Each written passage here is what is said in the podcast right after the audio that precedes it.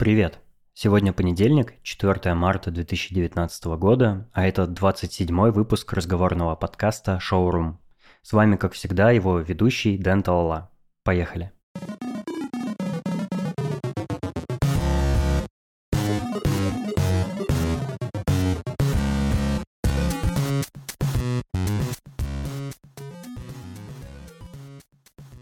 Кто бы мог подумать, что затея с подкастом станет такой классной. У меня уже побывало много самых разных гостей, а количество слушателей растет. Кстати, у шоурума больше 10 тысяч прослушиваний. Вместе со слушателями растет количество отзывов, которые мне присылают в соцсети и на почту. Это очень здорово, потому что это помогает мне установить контакт с аудиторией. В этом выпуске я решил напомнить, о чем этот подкаст. Слушателей прибавилось, поэтому хочется, чтобы все были в курсе. Let me show you around.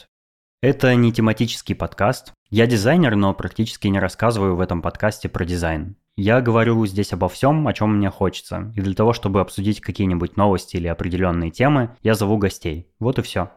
В этом подкасте я учусь выражать свои мысли и рассказывать вам что-то, потому что я в рассказах вообще не профессионал, не сторителлер и даже не редактор, как это сейчас модно. Для меня шоурум стал заменой блога, и тут я высказываю крайне opinionated штуки, то есть очень субъективные. При этом я думаю, что слушателям это может быть интересно. По крайней мере, если не развивающе, то хотя бы развлекающе. Добро пожаловать!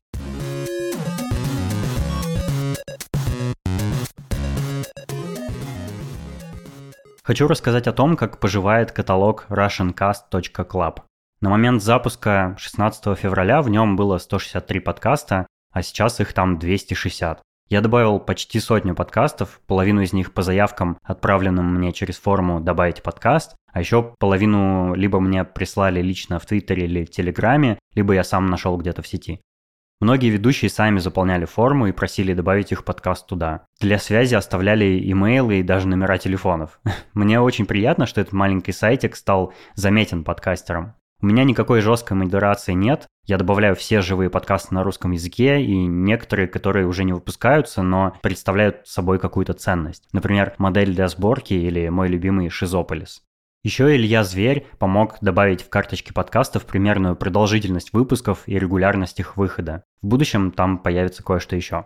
Надеюсь, там можно найти что-то по вкусу. Если вам russiancast.club оказался полезным, посоветуйте его своим друзьям или напишите про него в Твиттере или других соцсетях. Я как раз сделал этот каталог, чтобы люди могли поделиться им, потому что распространение этого адреса в теории всем должно причинить пользу. Если его увидит больше подкастеров, база станет больше, а у слушателей будет больше выбор. Спасибо вам. Напомню, что ссылку на каталог подкастов на русском языке вы можете найти в шоу-нотах к этому выпуску. Посмотрите на этот сайт, вдруг вы найдете что-то для себя.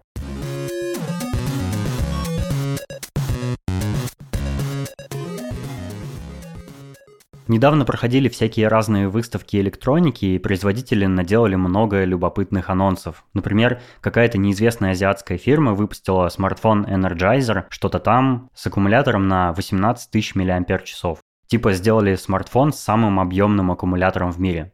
И он действительно самый объемный. Этот смартфон как кирпич. Не только форм-фактором, но и по-настоящему толстый, блин, как кирпич. Конечно, это совершенно не консюмерское устройство, вряд ли кто-то в здравом уме завел бы себе такой. Это скорее какая-то имиджевая история, типа «посмотрите, нам не наплевать на продолжительность работы смартфонов», а еще спонсор этого толстого смартфона – Energizer, работает до 10 раз дольше обычных батареек. Но самое удивительное и интересное, конечно, показал Samsung и Huawei. Обе компании представили, на их взгляд, будущее смартфонов, устройства с гнущимися и складывающимися дисплеями. Это не то чтобы новость уже, потому что прошло больше недели, но я все равно хотел бы о них высказаться. Первым был Samsung с их Galaxy Fold. Это девайс, со внешней стороны которого странный маленький экранчик, очень далеко не доходящий до границ корпуса, но со внутренней стороны огромный складывающийся дисплей почти квадратного соотношения сторон. В правом верхнем углу та самая бровь, то есть вырез в дисплее под камерой и всякие датчики. Выглядит очень непривычно. Вторым сразу после Samsung свой вариант показал Huawei.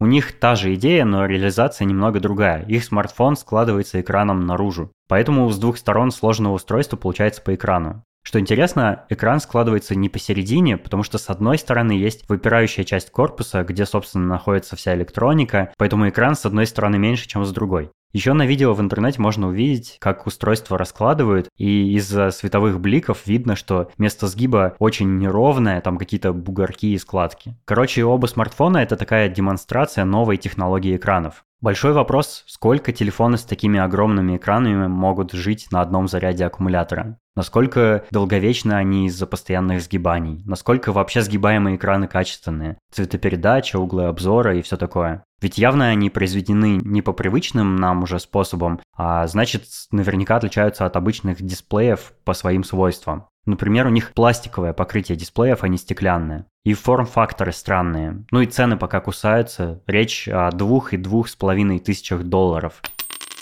Наверное, этим компаниям еще предстоит допиливать и дотачивать свои изобретения, чтобы ими было удобно и интересно пользоваться. Еще подобные модели выпустили компании Oppo и Xiaomi, но, на мой взгляд, они менее интересные. Я спросил своих друзей, что они думают по поводу этих телефонов. Вот что сказал Валера. Ну что я могу сказать, Денисон? Я думаю, что прикольно, что это сделали, но мне кажется, рановато. Там еще много чего надо допиливать и допиливать. В принципе, ну, здорово, потому что надоело, что каждый год одно и то же, там, увеличивается количество камер, мощность процессора. Как-то скучновато, хочется каких-то инноваций. Я такой бы не купил. Наверное, даже не купил бы, если бы он был классный. Ну, типа без всяких э, минусов, без всяких косяков. Ну, потому что зачем, э, зачем усложнять устройство, которое должно быть простым? И мне кажется, что сейчас э, телефон достаточно идеальный. Сейчас телефон в самый раз. Он выполняет все функции, которые требуются телефону и даже больше. А вот это все раскладывание, перекладывание, мне кажется, удобнее от этого не будет. По крайней мере, не сейчас. Я думаю, не в ближайшие лет 5, может, даже 10. Вот такая фигня. Если я захочу планшет, я куплю планшет, потому что толстая елда, которая раскладывается, неизвестно сколько раз она сможет разложиться, потом она умрет когда-то. А стоимость-то как бы нифига себе. За эти бабки можно два неплохих устройства купить, например, iPhone и iPad. Ну, для самсунговодов какой-нибудь Samsung и планшет Samsung. Я, я не разбираюсь, какие у них там устройства. Ну, короче, я думаю, что фигня, рановато. Но как э, инновация какая-то, как какие-то чудеса, это прикольно. То есть такой глоток свежего воздуха. Но я бы не стал запускать этот продукт в массы. Я бы показал это, типа, что вот, да, мы можем, смотрите, что мы сделали, но мы пока вам такое не будем продавать, потому что мы еще работаем над этим. А вот что по поводу гнущихся телефонов думает Марат.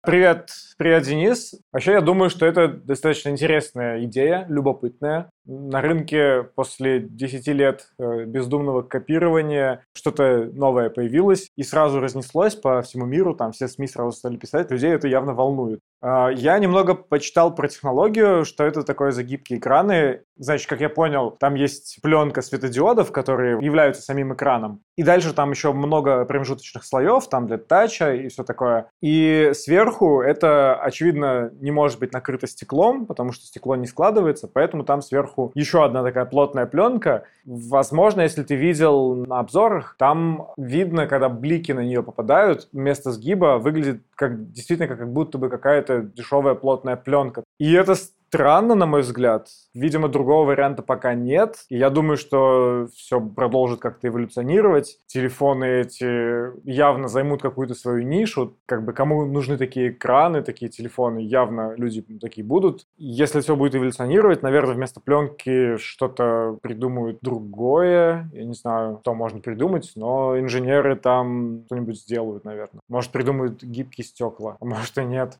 Но сейчас вот мне модель от Samsung не очень понравилась, ну, внешне, чисто внешне. А вторая вот модель, она мне показалась интереснее. А, у Samsung, да, есть еще как бы огромный вот этот экран главный, и еще дополнительный какой-то экран снаружи они сделали, что, на мой взгляд, не нужно делать, потому что уже есть экран. А другая модель другого производителя, она интересная. Я бы, не знаю, купил бы, наверное, бы купил, возможно, попользовался бы. А еще, правда, механическая вот эта вот любая механическая часть, что вот на старых э, раскладушках там слайдер факторах, таких форм-факторах телефонов. Вот любая механическая часть, она вообще самая уязвимая и самая слабая обычно бывает, и обычно в этом месте ломается. Как будет тут, тоже не знаю, учитывая, что телефоны как бы стали намного более хлипкие, чем были раньше во времена Nokia 3310. Теперь э, как бы не, не то качество сборок и процессов. Поэтому не знаю, как это будет работать. Возможно, возможно, если страховка все это начнет покрывать, то людям будет не так страшно сломать, уронить эти телефоны. Так, в целом, идея кажется классная. Еще я заметил, когда я искал информацию по экранам гибким, вообще ее не так много, этой информации. Почему-то ничего не написано об этом. Только есть какой-то сайт типа Samsung Geeks или что-то такое. Вот там была статья. Одно точно, на рынке телефонов стали появляться какие-то новые любопытные устройства. Я лично ни один из представленных смартфонов себе не взял бы. Для меня iPhone XL все еще идеальный по всем параметрам. Но это очень здорово, что нам показывают такие удивительные технологии. И что телефоны бывают не только как дощечка, но и как раскладушка, и как кирпичик, как макаронина и так далее. Большее разнообразие – это отлично.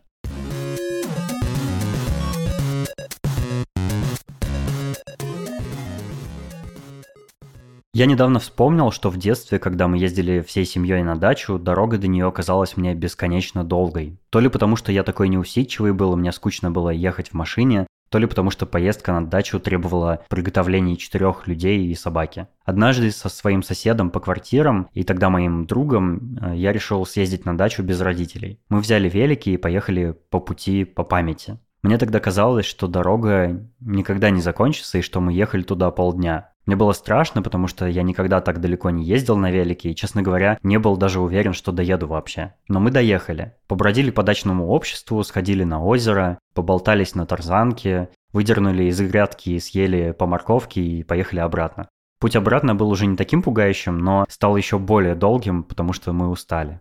Я вспомнил обо всем этом и решил посмотреть, где вообще географически находится моя бывшая дача. Оказалось, что всего в 20 километрах от дома. Сейчас такое расстояние для меня – это ерунда. 20 километров в масштабах Москвы, например, это всего лишь ближнее Замкадье, если считать из центра.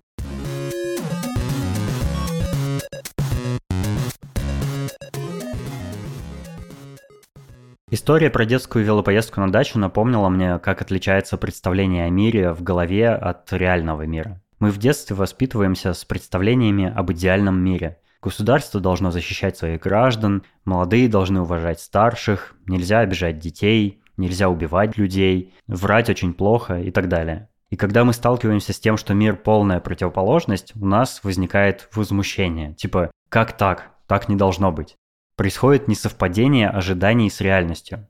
Если бы мы воспитывались таким образом, что ничего бы не знали, как правильно, а как нет, что, конечно, невозможно, то у нас не было бы этого возмущения от того, что мир не такой прекрасный, как у нас в голове. Мы бы все воспринимали как естественное, и, наверное, даже не пытались бы бороться с несправедливостью. Но в действительности дети растут с убежденностью, как все должно быть устроено. В нашей голове в представлении об эталонном мироустройстве у нас есть ответы на все вопросы. Это часто может означать, что мы готовы спорить с собеседником до посинения. Если мы слышим, что собеседник высказывает точку зрения, отличающуюся от нашей, мы начинаем переубеждать его. Я сам этим часто грешу, но стараюсь в последнее время не спорить. Честно говоря, у меня плохо получается, но я все равно стараюсь. Ведь какая польза в том, чтобы навязать кому-то свою точку зрения? Да никакой. Один думает одно, другой другое. И каждому со своей точкой зрения комфортнее жить. Поэтому спорить не только бессмысленно, но и даже вредно.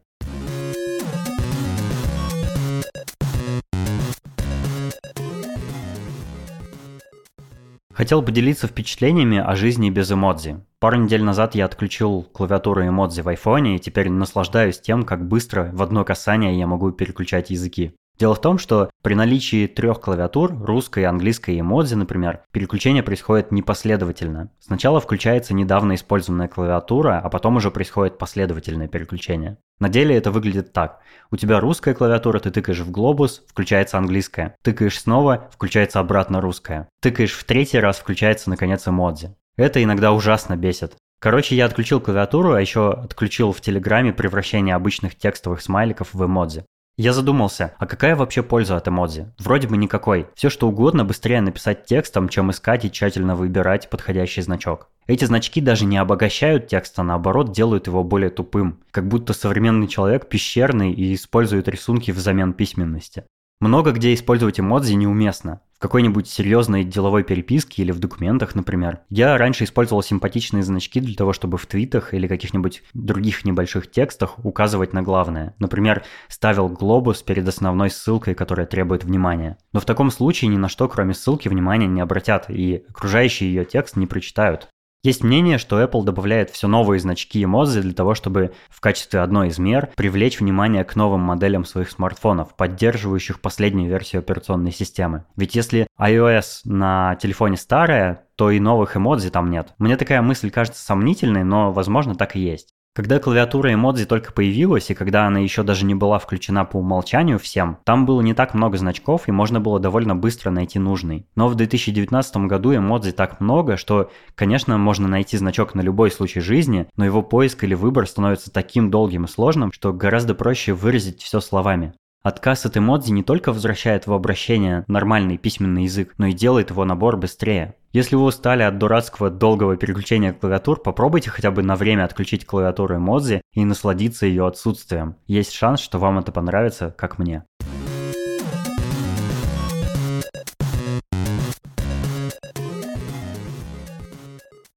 Недавно посмотрел новый фильм Гаспара Ноэ под названием «Экстаз. Климакс». Вообще-то это французское слово означает кульминацию. Русская локализация, как всегда, звучит как «экстаз. Отвязный мальчишник в Париже 4» или типа того.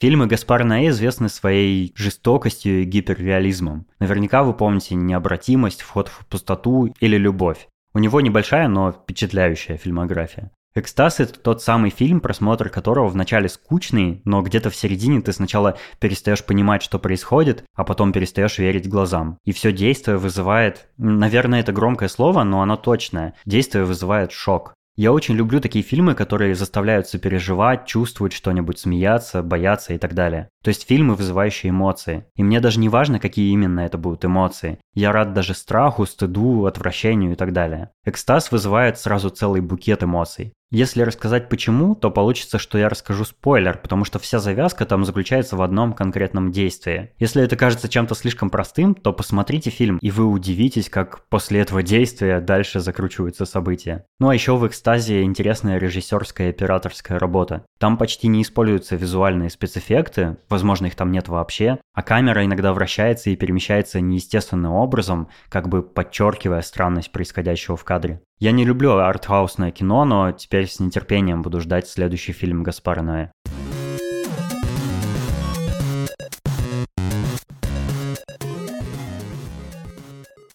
Шоурум наконец-то появился в подкастах ВКонтакте. Я сам не пользуюсь ВКонтакте и Фейсбуком, но я сделал ВКонтакте специальную группу подкаста и настроил там автоматическую публикацию новых выпусков. Вы можете подписаться там на шоурум, если вам удобнее там слушать, и можете писать свои отзывы в комментариях к постам, я их увижу. Традиционный способ писать мне это все еще почта densobakatala.ru. Спасибо, что послушали, до следующего выпуска, пока.